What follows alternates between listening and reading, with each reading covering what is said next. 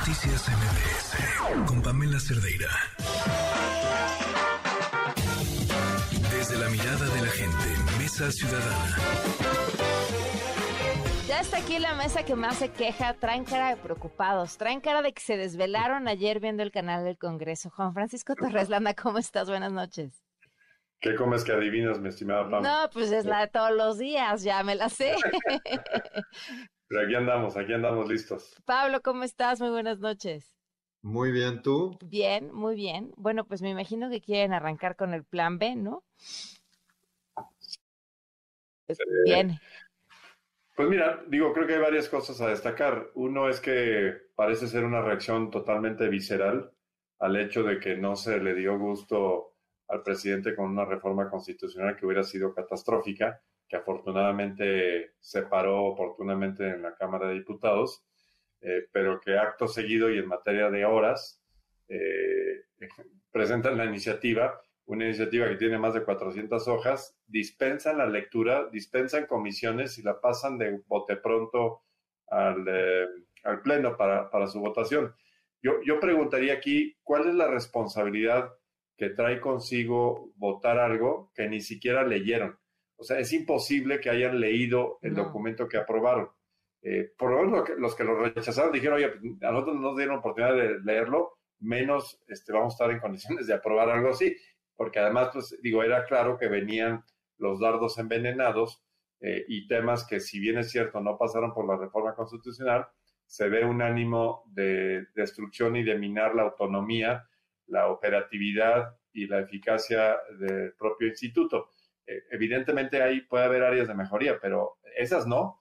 Y, además no es, ya lo hemos dicho varias veces y hay que reiterarlo, no es ni el momento ni las formas para cambiar las reglas electorales con procesos que están inminentes y que no se van a lograr y no se dieron claramente por consenso.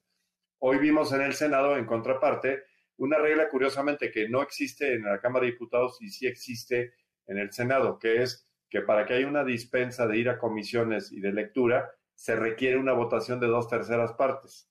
No lograron esa votación de dos terceras partes y por lo tanto la dispensa no se otorgó. Eso quiere decir que tiene que pasar a comisiones para que primero por lo menos hagan la simulación de que lo están leyendo y lo están revisando antes de pasarlo al pleno.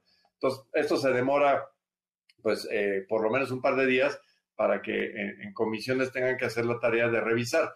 Eh, Morena tiene dominadas las comisiones en cuanto a que puede pasar las comisiones y mandarlos nuevamente al Pleno. Pero por lo menos, insisto, hay el tema de que tengan que estudiar y revisar lo que están aprobando. Eh, a mí me parece eh, que es absolutamente reprobable que la independencia de los poderes se pase por alto a tal nivel de que ni siquiera lean lo que les están presentando. Eso, eso no, no está bien para, para la institucionalidad de la democracia en el país, no está bien, y menos cuando se trata de algo tan importante como es la institución que regula los procesos de votación electorales en el país.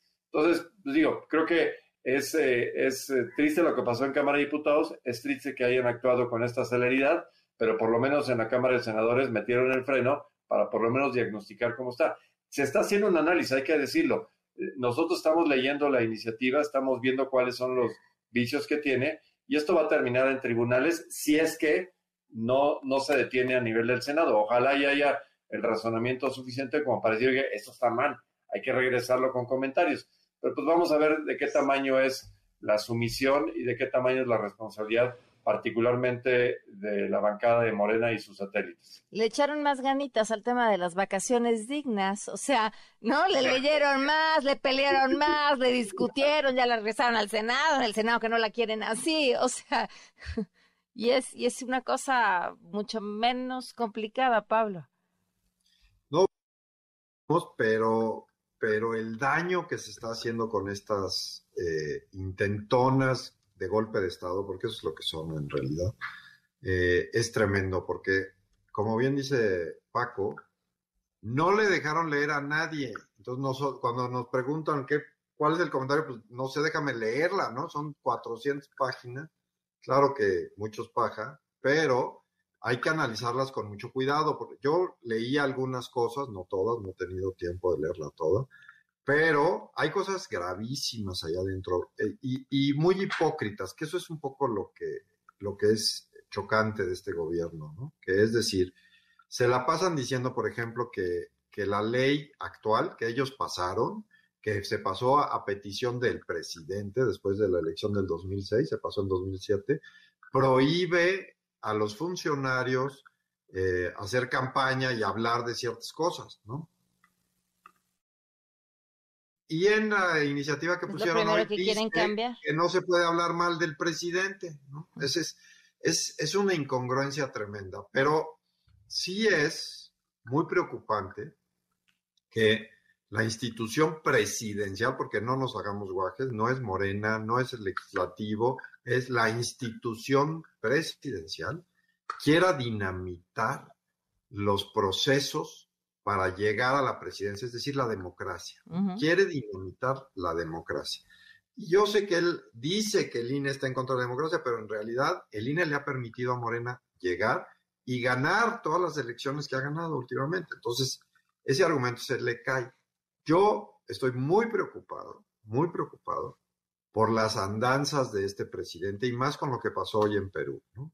Yo, en Perú hoy, un presidente que se sintió atacado, que quiere, muy ideologizado como el nuestro, que cree que él tiene la razón, que cree que la única manera es la revolución, Suya. dio un golpe de Estado, declaró al, a los legisladores eh, inoperantes o quién sabe qué les dijo, y abolió el Congreso y llamó a una asamblea constituyente. Eso lo que quiere decir es que quiere destrozar el orden, hacer una nueva constitución y él quedarse con el control, porque no le gusta la democracia y no le gusta que lo controle. Nuestro presidente es igual.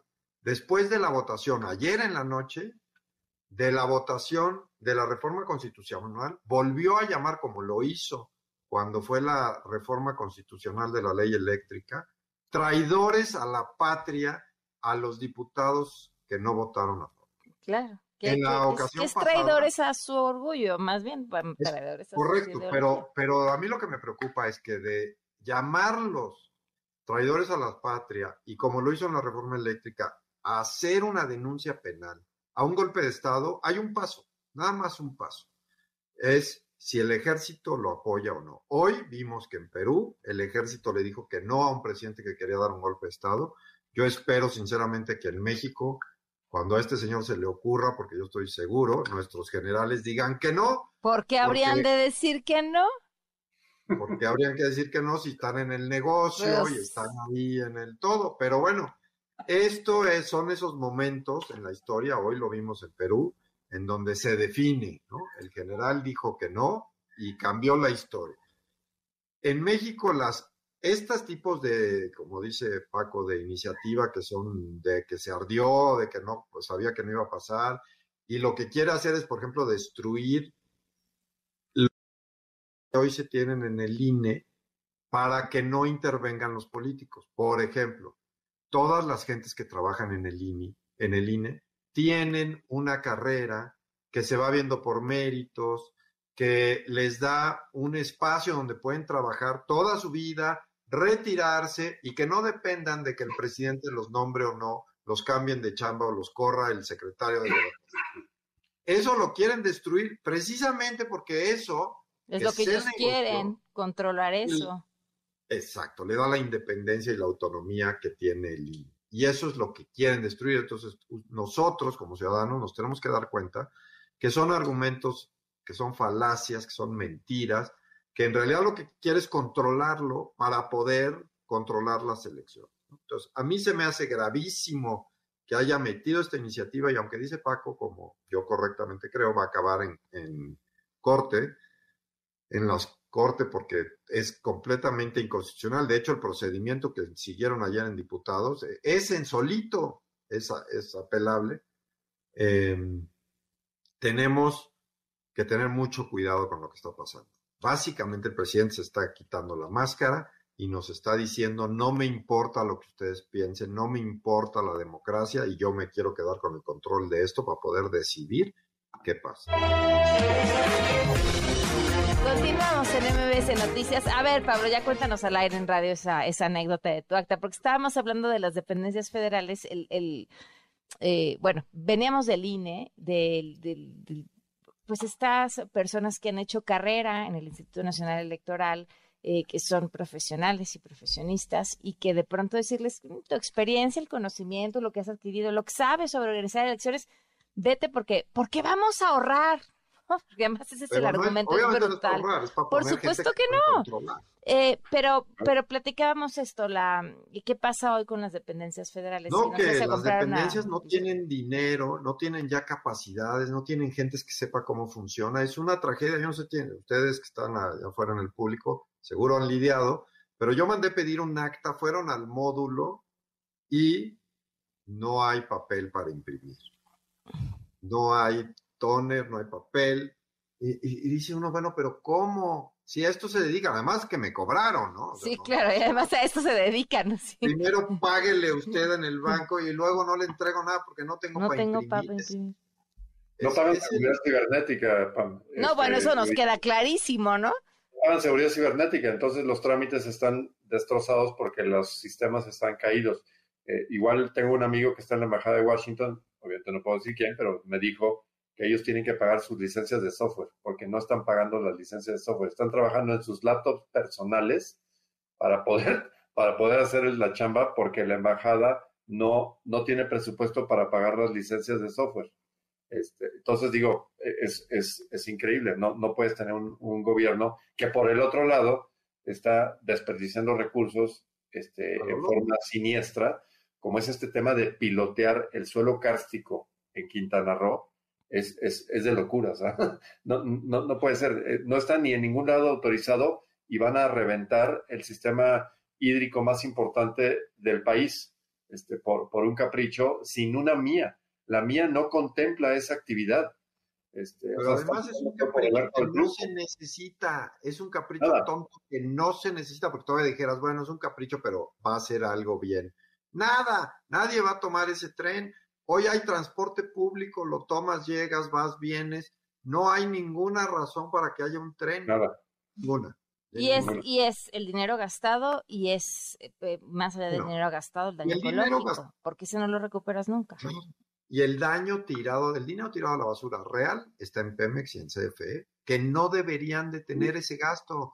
Pemex y CFE se los dejaron ya ganando dinero, él los está haciendo que pierdan dinero, les está aventando dinero por una necedad es nada más una necedad en su cabeza. Pero bueno, hablemos de, la otra cosa. ¿De qué, otra cosa quieres platicar? Yo no sé ni qué estábamos. pues estábamos en el plan B y lo que preocupaba del plan B, este, pero pues yo creo que en, general, ¿no? Yo vi cosas interesantes este, en cuanto al, al voto, pero una, una cosa que me parecía muy interesante es buscar que las personas que estén en situación de postración puedan votar pero le quitan dinero al Instituto Nacional Electoral, pero por favor quiero que vayas y busques a la gente para que vaya a vote y vote desde su casa y le mandes a una persona con una urna para que emita su voto. Pero te voy a dar menos lana para que lo hagas, es increíble. Pero, pero además te voy a decir una cosa, eso tiene motivaciones por atrás, que son, obviamente, o sea, te lo pintan bonito, pero obviamente es para poder tener fuera del control ciudadano las urnas y poder llenar, controlar y votar. Por eso quieren, por ejemplo, que haya voto para los paisanos en Estados Unidos. Sin credencial de elector. Pero controlado a través del electrónico. A ver, al final del día, al final del día son, lo que quieren es poder tener algo de control para mover algo del voto. Hoy en día, yo he sido funcionario de casillas. Yo he votado en todas las elecciones desde que tengo 18 años y he sido funcionario de casillas, no sé, cinco veces. He sido todos los puestos que hay allá adentro. Este, funciona espectacularmente bien el sistema no necesita que lo toquen.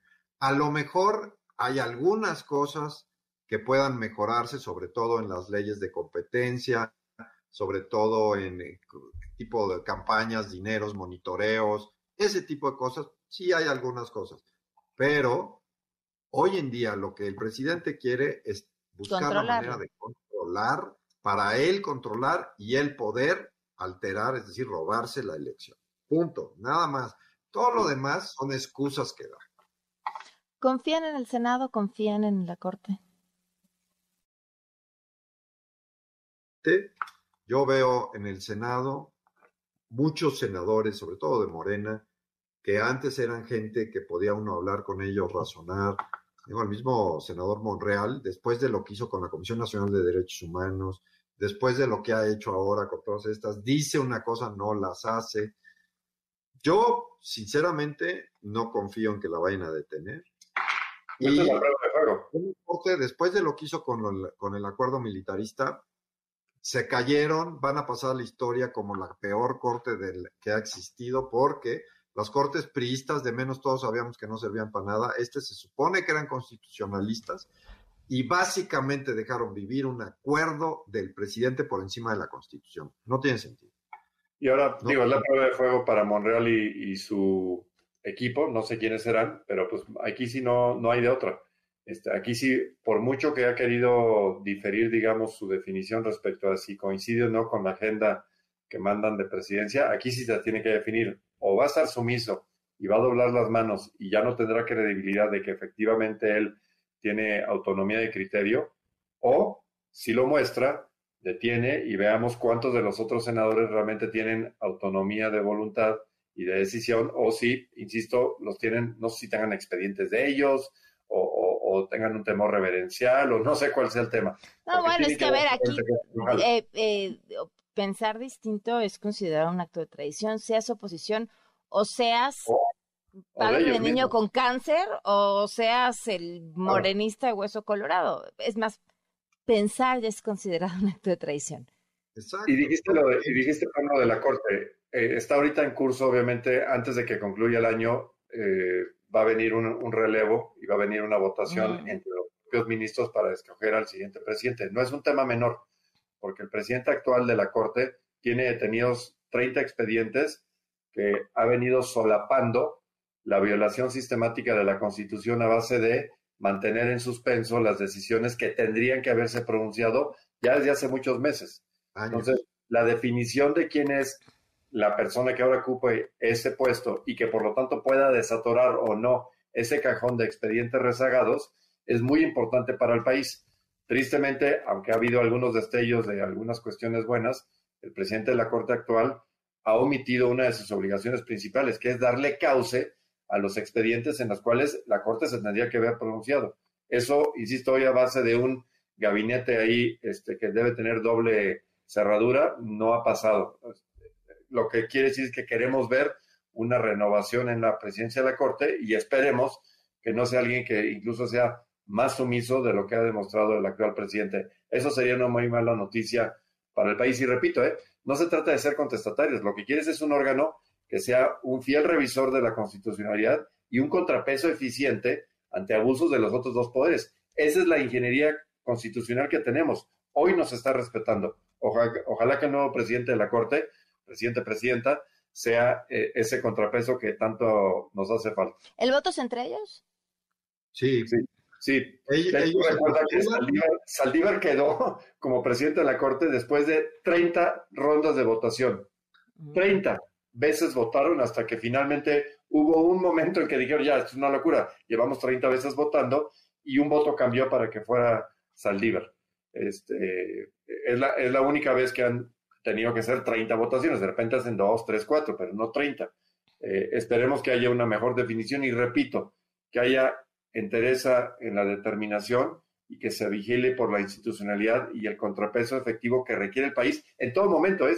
mi comentario no es de ahorita, es que siempre debe ser así. la Corte debe ser un revisor, un órgano técnico, no un órgano político.